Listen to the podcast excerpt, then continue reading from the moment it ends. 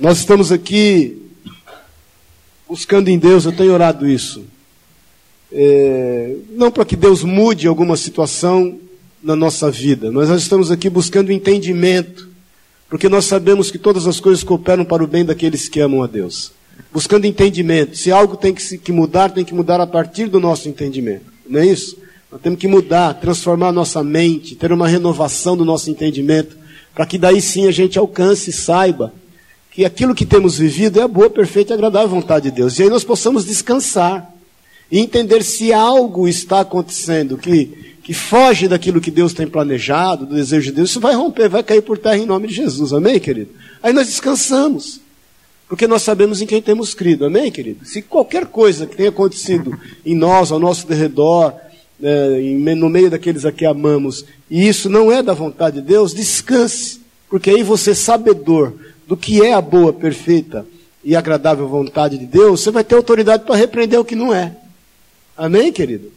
Eu sempre falei, algum, alguns irmãos, uma época, estavam em lutas comigo, porque eu falava assim, que o caos é necessário para que se manifeste a ordem, né?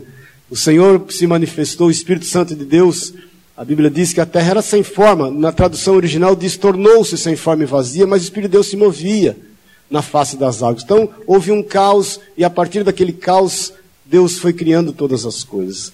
Então, nós podemos discernir em Deus aquilo que não pertence a Deus e podemos repreender e saber que a partir de qualquer circunstância, de qualquer caos, Deus vai manifestar a sua glória e a sua graça. Amém, querido? Nada foge do domínio, do controle e da onisciência, onipresença onipotência do Senhor. Amém?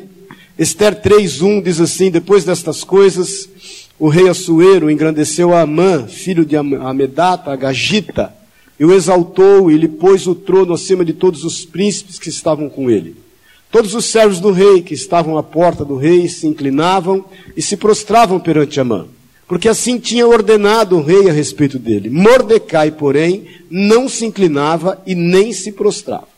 Então os servos do rei que estavam à porta do rei disseram a Mordecai: Por que transgrides as ordens do rei?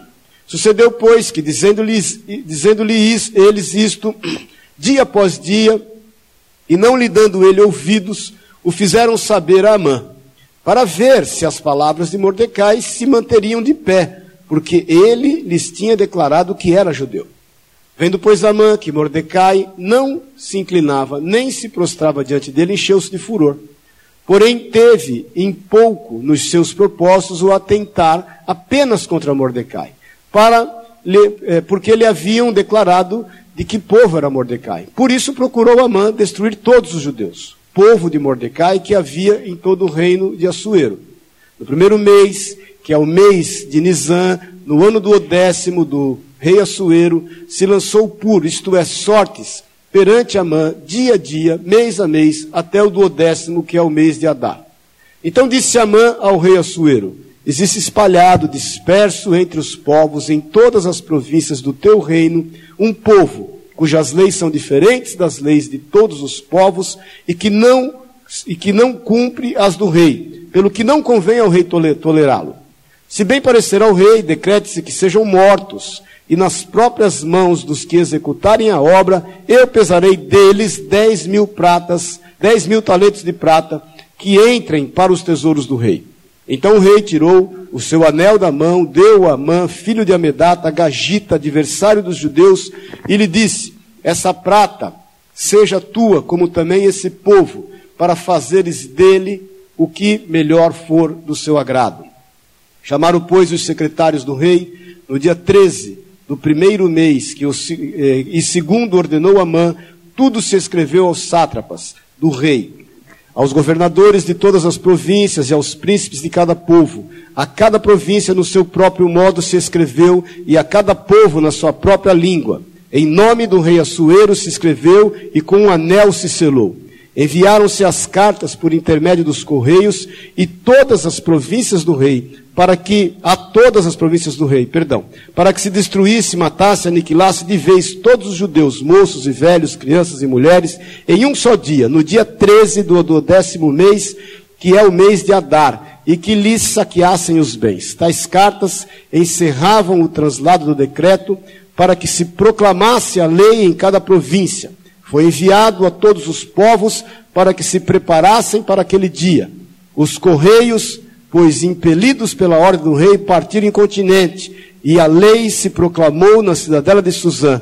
O rei e Amã se assentaram a, beir, a beber, mas a cidade de Suzã estava perplexa. Amém? Vamos orar mais uma vez. Pai, a tua palavra, nós nos rendemos à autoridade dela e pedimos, Deus, que ela seja rema novamente na nossa vida, vindo de ti, discernindo espírito de alma e com toda a liberdade, Espírito Santo. O Senhor venha glorificar o nome do Senhor Pai, do, do Senhor dos Exércitos, do Senhor Jesus, tudo para a honra e para a glória do teu nome. Nós rejeitamos e repreendemos o que não é teu, em teu nome, Jesus. Amém.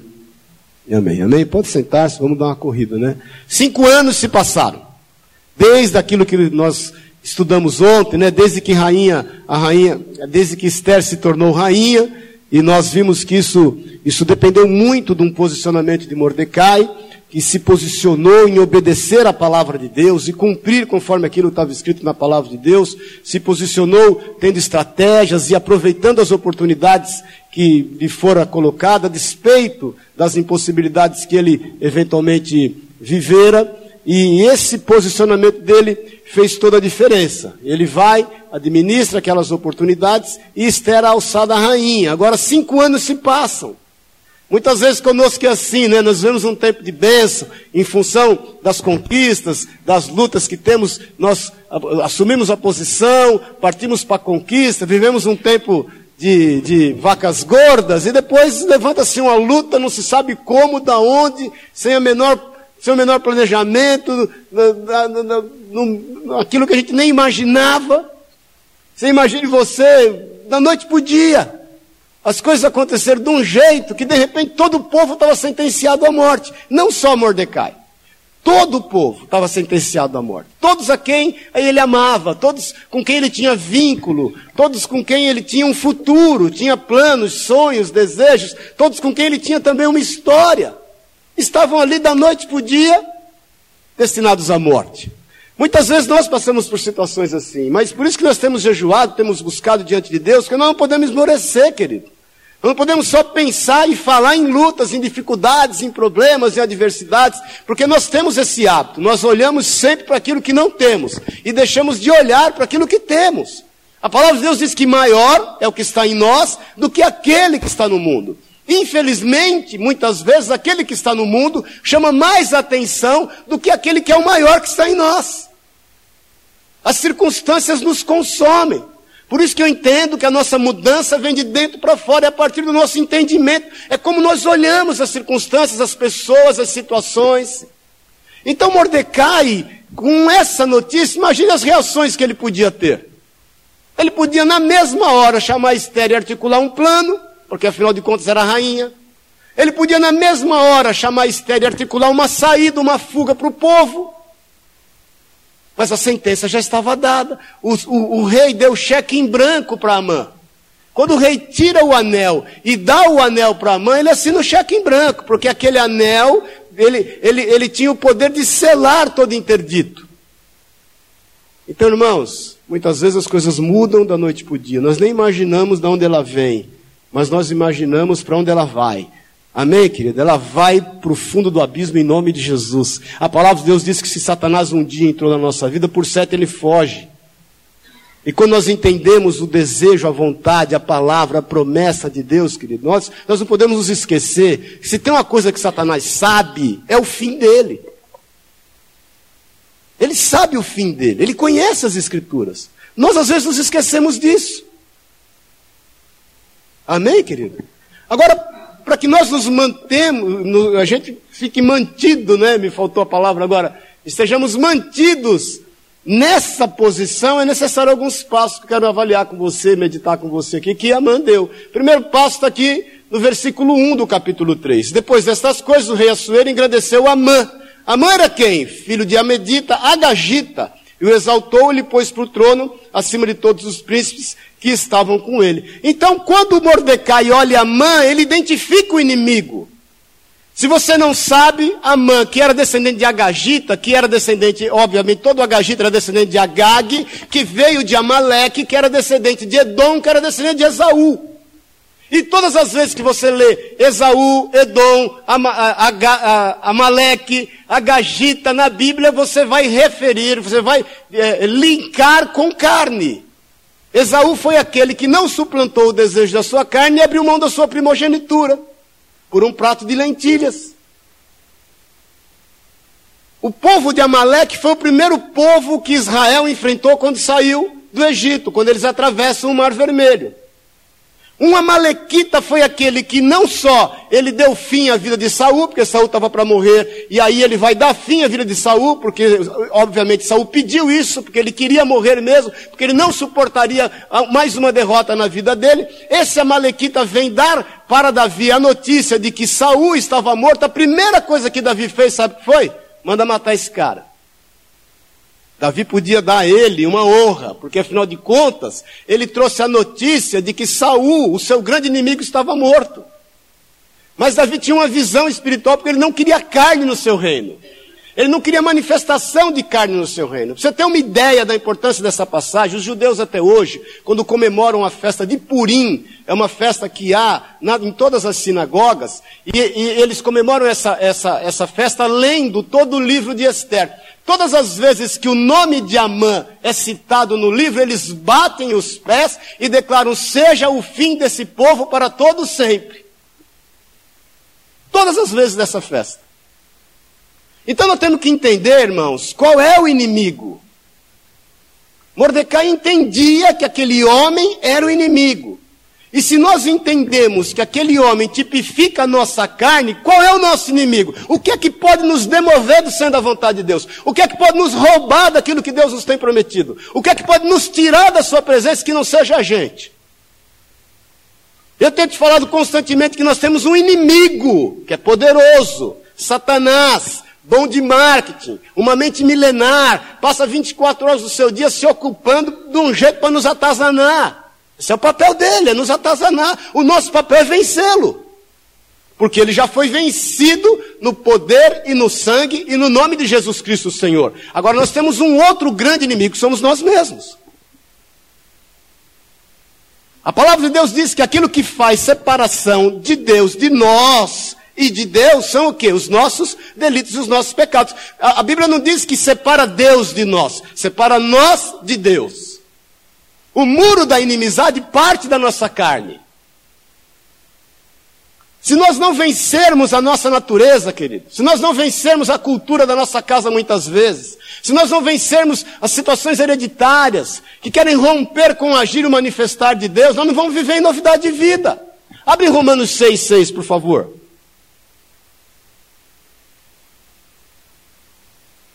Romanos 6,6. Quem achou aí, diga amém. Diz assim: Sabendo isto, que foi crucificado com ele o nosso velho homem, para que o corpo do pecado seja destruído, e não sirvamos o pecado como escravos, irmão. Quem é teu Senhor? Quais são os vícios da tua alma? Não somente os vícios do teu físico. Tem gente que fala, ah, mas eu não bebo, não fumo, não danço apertado, não costuro para fora, mas mente. Mas é invejoso, mas é manipulador. Age sempre de forma intencional. Não goza de uma plena consciência cristã. Eu falei para vocês ontem que muitas vezes me assusta como, qual é o procedimento de alguns cristãos. Então, irmãos, nós temos que identificar que aquilo que nós estamos lutando, às vezes nós estamos com a arma virada para o lado errado. Nós estamos voltando as armas para aquilo que já está vencido. Quanto a Satanás, a gente tem que ser prevenido. Jó era um homem justo e bom e se desviava do mal. Se desvia. Satanás se resiste e ele foge.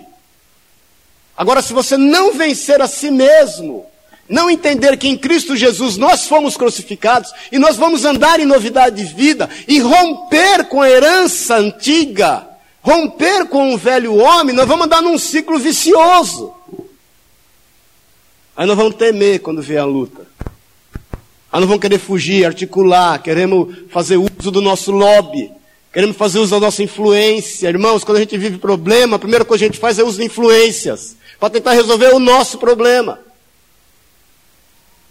Paz do Senhor. Quando na realidade é a partir de nós. Se algo tem acontecido, nós vamos vencer a nós mesmos. E o Senhor vai trazer mudança, querido. Em nome de Jesus. O Senhor, o Senhor Jesus fala claramente a respeito de nós nos dominar. Abre em Mateus 5, por favor. Lá no Sermão da Montanha. Vou ler um versículo só, o 29. Outro dia até falamos acerca disso. Se o teu olho direito te faz tropeçar, arranca-o e lança-o de ti, pois te convém que se perca um dos teus membros e não seja todo o teu corpo lançado no inferno. Irmãos, Jesus não está falando que você sair arrancando sua mão aí, a torta é direito, não é isso não. Mas é que você tem que ter domínio sobre aquilo que te é confiado, porque se você não tem domínio sobre você mesmo. Olha aqui para esses três dedos aqui, ó. Vou fazer aqui. Às vezes é difícil juntar os três assim, né? Você é o que, querido? Você é corpo, você é alma e você é espírito, amém? É tricotômico. Quem é que manda? Quem é o maior nessa relação? Eu, uma vez orando em Pouso Alegre, depois de uma ministração, ficou uma fila de pessoas para orar. O Senhor me deu uma visão que eu via o espírito das pessoas. Eu via. Era impressionante. E na maioria, as pessoas tinham seus espíritos atrofiados, em meio à sua alma e à sua carne. Eu via um negócio atrofiado. Poucos eu via domínio sobre si mesmo. Irmãos, muitas vezes a carne é maior que o espírito, a alma muito maior que a carne e o espírito, e fica uma confusão. Um animal que tem alma e que tem corpo e que age segundo os seus instintos. Nós sabemos que a alma é sede de sentimentos, ele tem amor, ele tem saudade, ele tem afeto, ele tem carinho, ele tem consideração, mas ele é totalmente intuitivo. Se você feri-lo, ele vai te ferir. Porque ele não tem raciocínio lógico, ele não pensa, ele não tem domínio, ele não consegue dominar-se. Você pode domá-lo por um período em determinados exercícios, ele é domado para aquilo.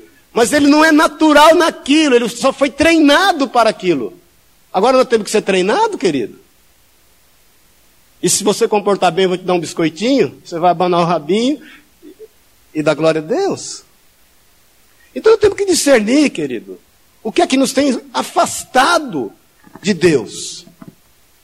Eu estava orando ali o Senhor falando exatamente isso para mim. Eu estou desejoso de me manifestar àqueles que têm me buscado em espírito e verdade. Tudo está disponível. O véu do templo foi rasgado. A verdade está descortinada. O Espírito Santo de Deus, que no Antigo Testamento se manifestava de forma pontual em algumas pessoas, ele foi derramado sobre toda a terra. Nós somos habitação do Espírito Santo de Deus. E nós não podemos, querido, fazer com que nós ocupemos mais espaço em nós do que o Espírito Santo de Deus. Paz do Senhor. Você se lembra que na passagem do semeador, lembra-se disso, na parábola do semeador, havia alguns tipos de solo. Dentre eles havia o solo com espinhos, que abafava as raízes, que, que, que não permitia que houvesse crescimento. Dentre eles havia um solo com pedras, eram solos ocupados. Uma parte caía à beira do caminho. Mas muitas vezes a, a, a palavra, a semente, ela cai no lugar e no solo certo, só que é um solo ocupado. Ou por espinhos, ou por amarguras, ou por tendências de alma, ou por pedras que são inclinações total à nossa carne. E porque esse solo é ocupado, ele não tem espaço para fazer a semente germinar. E quando não tem espaço, nós não conseguimos viver a palavra de, de Atos 16, 3, 16, 31. Crê no Senhor Jesus. Crê no Senhor Jesus. Paulo fala isso para o pro, pro, pro homem que cuidava da prisão lá, para o carcereiro. E será salvo tu e a tua casa. Como é que nós vamos crer, querido? Na condição que às vezes nós estamos. Então, Mordecai sabia disso, ele sabia que vinha o inimigo, aquilo tipificava carne, e que aquele povo tinha que ser banido, ele não aceitava qualquer tipo de imposição. No versículo 2, diz assim: Todos os servos do rei que estavam à porta do rei se inclinavam e se prostravam perante Amã.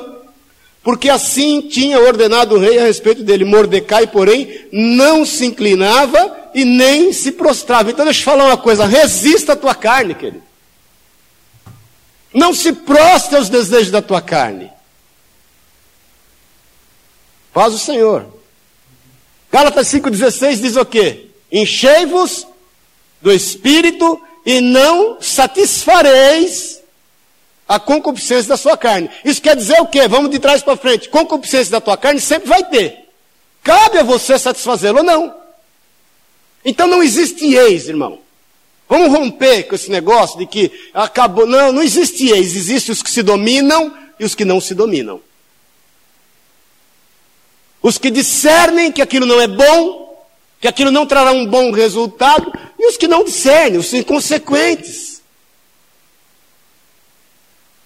Os que são roubados constantemente da sua posição. Porque é o seguinte, nós estamos aqui orando, jejuando, buscando, nos posicionamos. Agora nós vamos ser roubados da posição? Por conta da nossa alma? Por conta da nossa carne? Por conta dos nossos devaneios? As coisas velhas já passaram. Cuidado quando com orgulho você fala dos teus pecados para as pessoas. Às vezes não é um testemunho, é um testemunho. Não, porque eu, porque eu fiz, porque aquilo, porque aquilo outro, você não imagina. Cuidado, irmão. Nós temos que ter cuidado, temos que ter zelo. Nós estamos entendendo, querido? Então Mordecai sabia disso. Ele não só reconhecia o inimigo, ele também não se prostrava. Eu não vou me prostrar. Deixa o negócio acontecer do jeito que for. Eu não vou sair desse posicionamento. Eu não vou mudar naquilo que eu creio. Eu não vou deixar de me prostrar somente ao Senhor. A despeito de estar numa terra estranha. A despeito de ser taxado como um povo estranho, que é o terceiro ponto que eu quero avaliar com você. E nós temos que entender isso, irmãos. Nós somos um povo diferente. Nós somos um povo estranho a esse mundo. Fala para o irmão que está do lado, eu sempre te achei meio mais para lá do que para cá.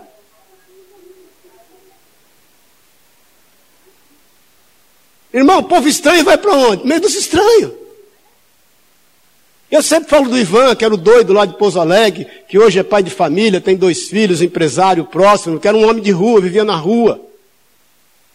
E aí roubou um caminhão, porque nas suas viagens lá achou que o caminhão era dele, e prenderam ele, mó loucura. Aí foi para a cadeia, e o delegado que era da nossa igreja um dia foi lá vê-lo, estavam quase matando, mandou ele para o hospital psiquiátrico, ele ficou mais doido ainda.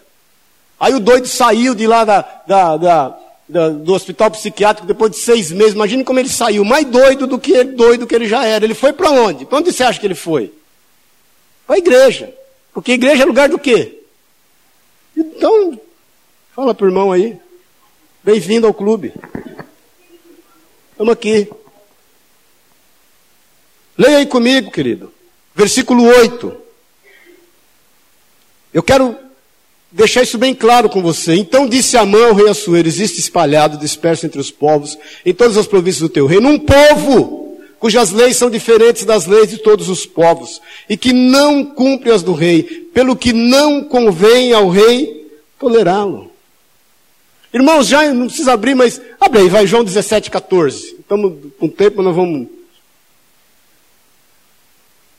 Eu preciso que você entenda isso em nome de Jesus, querido. João 17, 14. Jesus, na sua oração sacerdotal, ele fala assim: ele ora ao Pai a nosso respeito. Eu lhes tenho dado a tua palavra, e o mundo os odiou, porque eles não são do mundo, como também eu não sou. Irmãos, deixa eu te falar uma coisa aqui. Jesus te olha como um povo diferente.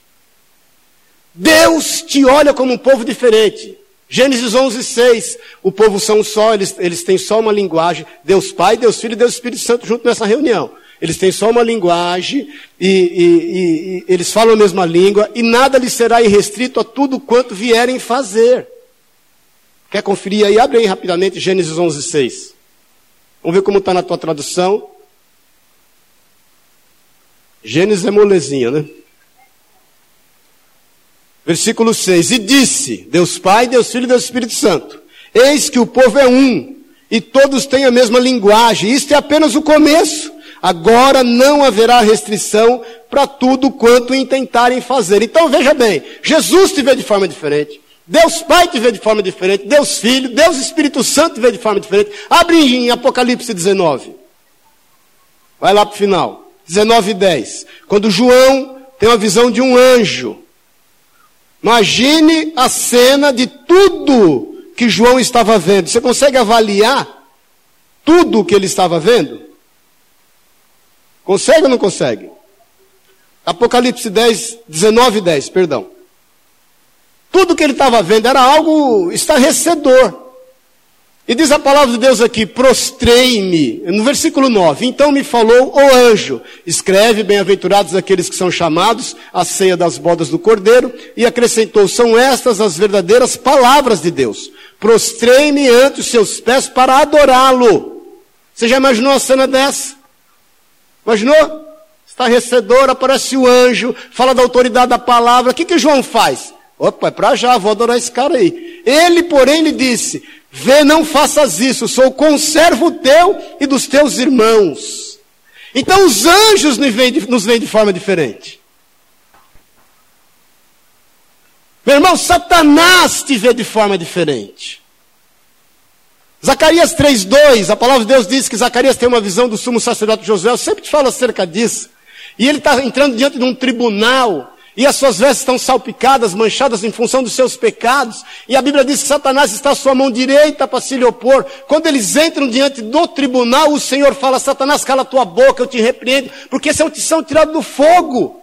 Satanás sabe que você é diferente. Só você que não descobriu. Paz do Senhor. Só você que esqueceu. Aí você tem crise de identidade. Aí você tem crise de autoestima. Aí você valoriza, potencializa o problema, a dificuldade. Paz do Senhor. Aí você acha que você é preconceituado. Tem problema de rejeição. Irmão, você quer ser bem recebido no mundo, você tem que ter rejeição mesmo, querido. Dá glória a Deus quando você se sente rejeitado pelo mundo. Porque nós estamos aqui em função de um posicionamento, nós não vamos sair dele. Eu aprendi uma vez com um amigo meu, já, já deve estar com 70 e poucos anos, ele falou para mim, lá de Salvador, ele falou assim, o, o Zé que conheceu ele, o Vili, ele, falou, ele falou, nunca esqueça, ele falou para mim assim, Maurício, deixa eu te falar uma coisa, amigo de muita gente não é amigo de ninguém. Falei, é verdade. Cuidado quando você quer agradar muitas pessoas. Cuidado quando você depende da simpatia das pessoas. Cuidado quando você manipula situações para ser bem aceito. Meu irmão, resolva o seu problema consigo mesmo, irmã. Vença a sua alma. Busque aos pés do Senhor a tua cura. Porque é para isso que nós estamos aqui. Não faça acordo, cuidado com os acordos. Cuidado com os precedentes que você abre. Não brinque com a sua carne, não brinque com a sua alma, meu irmão. Você vai descobrir um, um, um, um poço muito profundo. Descubra quem você é, querido. Você é filho do Deus amado. Você foi criado à imagem e à semelhança do Pai. Você sabe o que é isso, irmão? Isso é tão forte que a palavra de Deus diz que quando Adão peca e cai, ele gera filhos que somos nós, a sua semelhança. Mas a imagem de Deus em nós é incorruptível. Satanás, através do pecado, fez com que a semelhança do homem quanto a Deus, ela fosse então corrompida. Mas a imagem não, não foi corrompida. A parte de Deus em nós sempre foi mantida. Obviamente, Jesus vem e resgata a semelhança, a semelhança do caráter do Pai, a semelhança do agir do Pai, do querer do Pai. Isso foi resgatado em Cristo Jesus. Então saiba quem você é. Um servo de Deus não se atemoriza com más notícias, irmão. Amém, irmão? Um servo de Deus não se atemoriza com más notícias. Cuidado com a vazão, as más notícias. Mordecai, ou Mardoqueu em algumas palavras, algumas bíblias, algumas traduções, poderia se desesperar. Mas eu fico imaginando que ele deu um glória a Deus. Ainda bem que alguém reconhece quem eu sou, o que sou. Um povo diferente. Então, se tudo te olha de forma diferente, o reino espiritual todo te olha de forma diferente, irmão. Antes de você se converter, tinha uma foto sua lá no inferno, eu já falei isso uma vez. Estava lá, esse é meu amigo. Deixa ele lá, não. Está lá, ele faz até o meu papel. Mandava lá os, os, o demonião, mandava os demoninhos, vai lá, ajuda ele. Ajuda ele lá. Irmão, vezes, você não acha que às vezes você está se achando bonito demais? Paz o Senhor.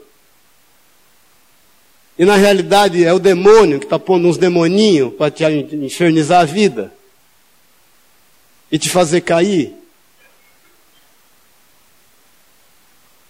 E aí você se converteu, começou na sua vida cristã, carimbaram lá debaixo da tua foto no inferno, procura-se. Porque é o seguinte, é só bucha, né? Tribulação, bucha, e dificuldade, e luta, e vai daqui, vem dali, e você firme, e você não sai da tua posição, e você não se prostra a tua carne, e você reconhece o teu inimigo, e você rejeita as atribuições da sua alma, mas o diabo está lá, procura-se, e o demônio vai lá te tentar de tudo quanto é jeito e forma, quando ele esgota, porque ele não é criativo. A mesma forma que ele agiu em toda a palavra de Deus, ele continua agindo até hoje. É só você ter discernimento e conhecer a palavra, é o mesmo jeitinho. Muda o endereço, irmão. O demônio é sempre da mesma forma. Quando você resiste, aí vai estar debaixo da tua foto. Fuja dele. Porque você vai converter até os demônios em nome de Jesus, querido. Porque nós temos que saber a nossa posição. E quem nós somos no Senhor. Tem que cair dos nossos olhos todas as escamas, querido.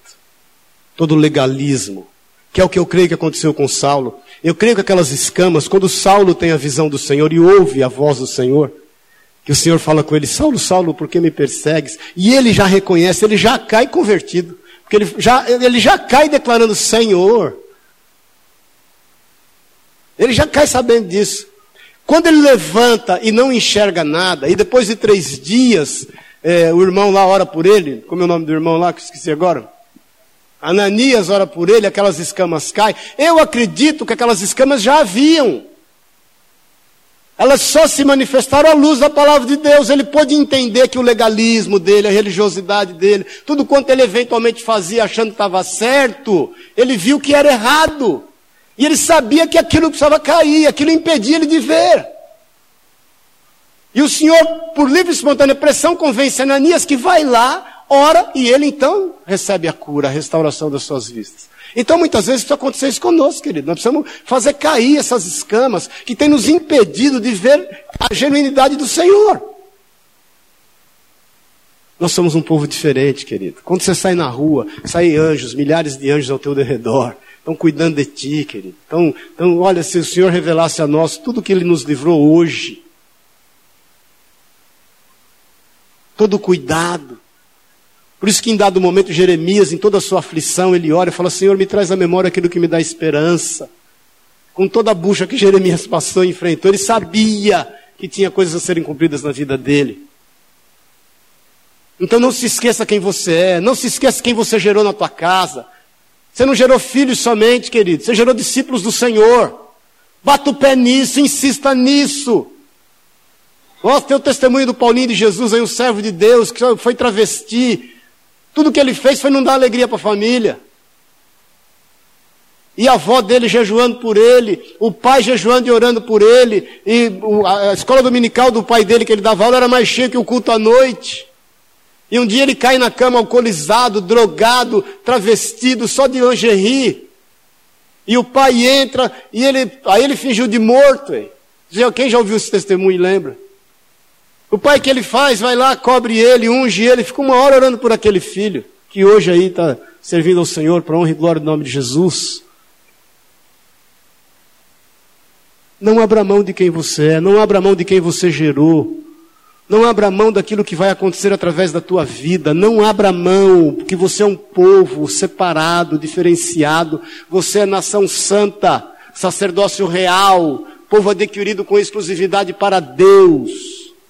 A palavra de Deus diz que onde você toca as mãos, quando você se inclina essa palavra e faz conforme nela está escrito, há bênção e há prosperidade. Onde você toca a planta dos teus pés, te é dado por herança. Irmãos, existe sobre você uma unção diferente. Tudo e todos reconhecem, só você que tem esquecido. Então pague o preço, persevere até o final. Não desista em tempo algum. Foi o que aconteceu com Mordecai. Vai para o capítulo 4, por favor, nós já estamos terminando. Porque Mordecai, ele se posiciona, ele se veste de pano de saco e cinza quando ele ouve da notícia, ele fala, não vou arredar o pé daqui, e é o seguinte, até essa situação não mudar, eu não abro mão, e eu vou me manter firme. Irmãos, ele estava sempre na porta do palácio, e ele então resolve se vestir de pano de saco e de cinza e ficar na porta do palácio como protesto. Não protesto para a sociedade ver, era para que todos só percebessem que ele tem uma posição tomada e definida. A palavra de Deus diz que então Esther sabe da notícia que ele está lá, vestido de panos de saco e cinza, entende Esther já rainha, ela lembra-se dos benefícios que Mordecai fez para ela, afinal de contas não era só primo, ele a tratou como um pai. E o que ela faz? Ela toma uma providência humana. Ela fala, vai lá e leva roupa para Mordecai. Estou com dó dele. O que, que diz aqui no capítulo 4, versículo 4? Então vieram as servas de Esther, e os eunucos e fizeram-na saber com que a rainha muito se doeu. E mandou roupas para vestir a Mordecai e tirar-lhe o pano de saco, porém ele não as aceitou. Cuidado, irmão, olha aqui para mim, com apelos emocionais. Em Minas tem muito esse negócio, da pessoa está passando igual, ô oh, dó. É muito comum falar, tem uma gripinha, uma tocinha, ô oh, dó. Eu tenho um amigo meu da infância que ele falava assim: dó você tem que ter de filho de rato que nasce pelado com a mão no bolso. Então, cuidado, querido, com apelos emocionais, quero te comprar.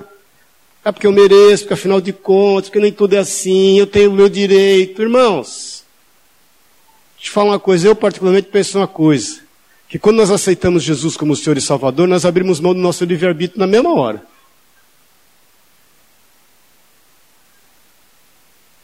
Paz do Senhor. Tanto que o apóstolo Paulo fala, não mais eu vivo, mas Cristo vive em mim. Eu sou escravo de Cristo. O apóstolo Paulo, isso é ter livre-arbítrio? Quando você fala, Senhor, dá direito ao livre-arbítrio, eu vou fazer o que eu quero, o que eu desejo. Meu irmão, se você sair fazendo o que você deseja, sai, sai comendo o que você tem vontade para ver o que vai dar. Não só por esse, por esse lado. Por esse viés. Então Mordecai falou: não, eu continuo aqui, eu não vou abrir mão. O negócio é sério. Esther não tinha atinado para o seu papel, para a seriedade da situação, que é o quinto ponto, que está aqui no, no, no capítulo 4 mesmo. Ele manda um recado, ele não só fala para Esther, eu não vou sair daqui, aí desenrola uma conversa aqui, mas ele manda um recado para ela no versículo 14. Porque se de tudo te calares, agora, de outra parte se levantará para os judeus socorro e livramento. Mas tu e a casa de teu pai perecereis. E quem sabe se para tal conjuntura como esta é que fostes elevada a rainha. Então olha aqui para mim. Sabe que Mordecai fala para ela? A responsabilidade é tua. E sabe que o Espírito de Deus quer compartilhar conosco? A responsabilidade é nossa. O que é que nós temos feito com tão grande salvação? O que é que nós temos feito com tão grande livramento? A palavra de Deus diz que a toda criação geme na expectativa da manifestação dos filhos de Deus. A responsabilidade quanto às mudanças da nossa vida e aquilo que nós temos buscado diante de Deus é nossa, querido. Tudo já está consumado, tudo já está efetivado, tudo já está liberado. Por isso que eu tenho te falado que não, a questão é a mudança do nosso entendimento. É nós aceitarmos que aquilo que Deus tem permitido é da sua vontade para o nosso bem. Se há excessos nisso, se o diabo tem, tem, tem acumulado pacote nisso, premium, pacote de serviços, seja lá o que for, pacote plus, você tem que ter discernimento e falar, não, está repreendido em nome de Jesus. Porque é uma trajetória, irmão. Você já reconheceu o inimigo. Você não se prostra diante dele. Você já sabe quem você é, meu irmão, minha irmã. Nós não temos a neura do mundo. Quem sou, de onde vim, para onde vou. Você não precisa disso, querido. Você sabe quem é. Filho de Deus. De onde você veio? Do próprio Deus. Para onde você vai? Para o Deus. Acabou. Resolveu a questão do mundo, que a celeuma do mundo. Já que você sabe quem é, você tem que não abrir mão da tua posição. Não ceder a apelos emocionais. Não viver por conta dos seus direitos, irmãos. Às vezes não temos, não temos dificuldade de abrir mão. O jejum é bom para isso. Você conseguiu abrir mão de algum desejo. Conseguiu abrir mão de uma vontade, de uma necessidade da tua carne. Eu vejo às vezes as dificuldades que os irmãos têm de abrir mão de algum compromisso para andar na igreja. Paz do Senhor. Sabe como eu, eu, particularmente, sempre me regrei quanto ao culto? Eu sempre entendi assim. Eu nunca, vou te falar aqui, eu nunca pensei em ser pastor na minha vida. Nunca de coração. Quando minha irmã deu uma palavra profética que Deus tinha um ministério para nós, eu falei para ela em 86 isso. Falei, ô tia Dalila, é a pastora. É, não sei se alguém conheceu ela aqui. Conheceu, né? Esposa do pastor ali. Eles que receberam o terreno que nós demos em Pouso Alegre em 86, ela falou, Maurício, Deus está me falando que tem um ministério para você aqui nessa cidade. Eu falei, tia, vamos orar bem oradinho, porque eu nunca vou sair de São Paulo e eu nunca vou ser pastor. Quem é que pode com desejo a vontade de Deus? Então nós temos que entender, querido, que Ele é soberano em todas as coisas. E nós temos que vencer os nossos próprios preconceitos. Amém? Estamos claro, querido? Qual o caminho que você tem trilhado? A responsabilidade é tua. Ela é inteiramente tua. As coisas vão mudar. Elas vão acontecer. Elas vão acontecer. Vamos ficar em pé em nome de Jesus.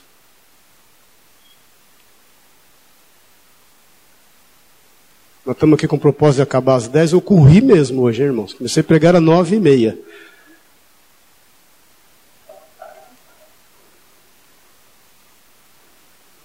Eu, todas as vezes que eu nem pastor pensava em ser, e vou te falar, nem gostaria. Quando eu tinha que ir para o culto, e eu faço isso até hoje, eu sempre pensei assim: eu vou ser o pregador da noite, eu não posso faltar.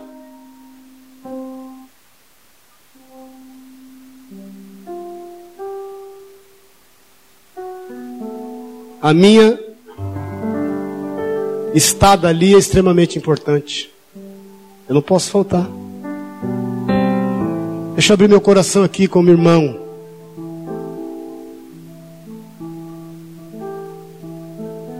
Eu nunca deixei de vir aqui por conta de uma atribuição da minha alma. Se você falar para mim, todas as vezes que você vem à igreja, você vem cheio de vontade? Não, óbvio. Assim como você. Mas eu penso comigo até hoje. Eu sou o pregador da noite, não posso faltar. Ainda que não vá pregar. Eu estou compartilhando isso com você porque isso me ajudou muito. Porque às vezes você tem dificuldade, querido, de abrir mão de algum compromisso. Deus não está brincando com a sua igreja. Quando Ele marca o um encontro conosco, ou aqui, ou numa, num pequeno grupo, numa cela, ou numa reunião, seja ela qual for, no MMI, ele já está lá antes. Irmão, deixa eu te falar uma coisa aqui, para limpar o coração. Às vezes eu vejo aqui irmão mover no louvor, tem irmão no celular. No louvor, nós estamos diante do Senhor, louvando o Senhor. Estamos brincando com as crianças. Estamos planejando a pizza depois do culto. Será que vai acabar no horário hoje? Na presença do Pai.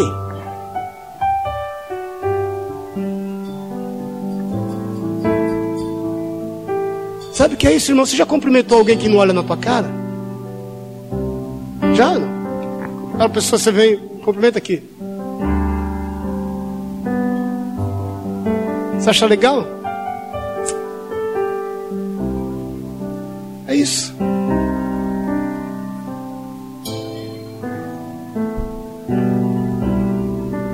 Você já se sentiu triste quando de repente alguém passa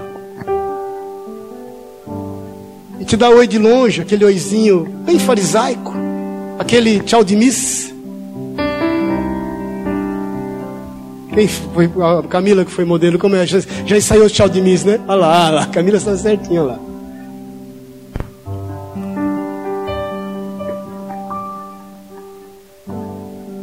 Jesus não está brincando, querida, não podemos brincar.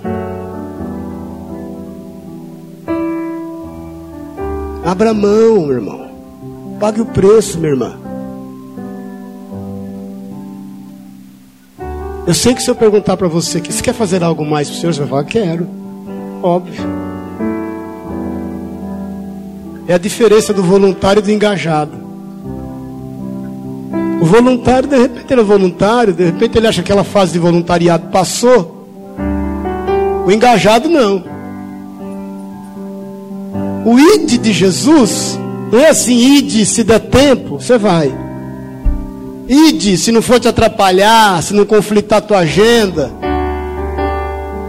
se não conflitar teus interesses, você vai. Não, o ide de Jesus é uma ordem. Ide, ponto. ide por todo mundo e pregar o evangelho, ponto.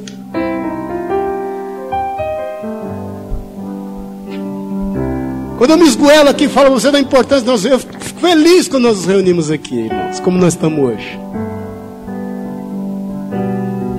Porque é nessa unidade que é a manifestação da glória. Você leu aqui em Gênesis 11, 6, querido. Nós estamos aqui num só propósito, irmão. Nada nos é irrestrito a tudo quanto nós quisermos fazer. Qual é o desejo íntimo do teu coração agora? Eu concordo com ele em nome de Jesus. Eu concordo com todos os desejos do teu coração. Eu essa noite estava orando por todos vocês aqui, e imaginando aquilo que você está buscando. Senhor, em nome de Jesus, eu concordo.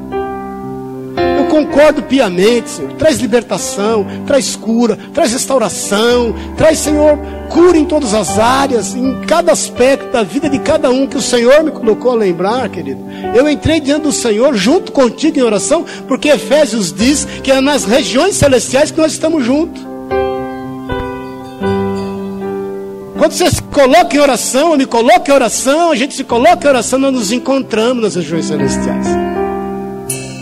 Ali Deus ordena a sua bênção para sempre. Ali nós temos autoridade, meu irmão. Quando você ora com autoridade, porque nós na região celestial, quando nós estamos, nós oramos do céu para a terra. Então eu quero dizer aqui que eu concordo. Que você viva tudo que você tem buscado diante de Deus. As coisas vão acontecer, a mudança vai te alcançar. Agora identifique o teu inimigo. Saiba onde você tem sido atacado, onde você tem permitido. Não se prostre mais. Não se renda. Não se dê direitos. Seja prudente. Saiba quem você é. Aceite esse papel. Vence os apelos emocionais. Não abra mão. Não abra mão. Eu tenho certeza que no jejum que você está fazendo, estão te oferecendo de tudo. Até o moço no Rubaiá quiseram te pagar. Fica firme. Rubaiá não vai sair de lá. E entenda definitivamente que a responsabilidade é tua. Quando você vier à casa do Senhor, querido, venha com um compromisso. Eu preciso estar lá. Eu preciso estar lá. Eu sou o pregador da noite. O povo está lá me esperando. O Senhor conta comigo. Eu preciso ir lá distribuir sorriso, abraço. Eu preciso ir lá para que rios de águas vivas fluam do meu interior. Eu preciso ir lá.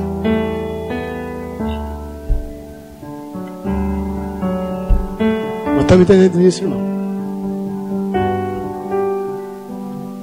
Vamos fechar os olhos, vamos orar.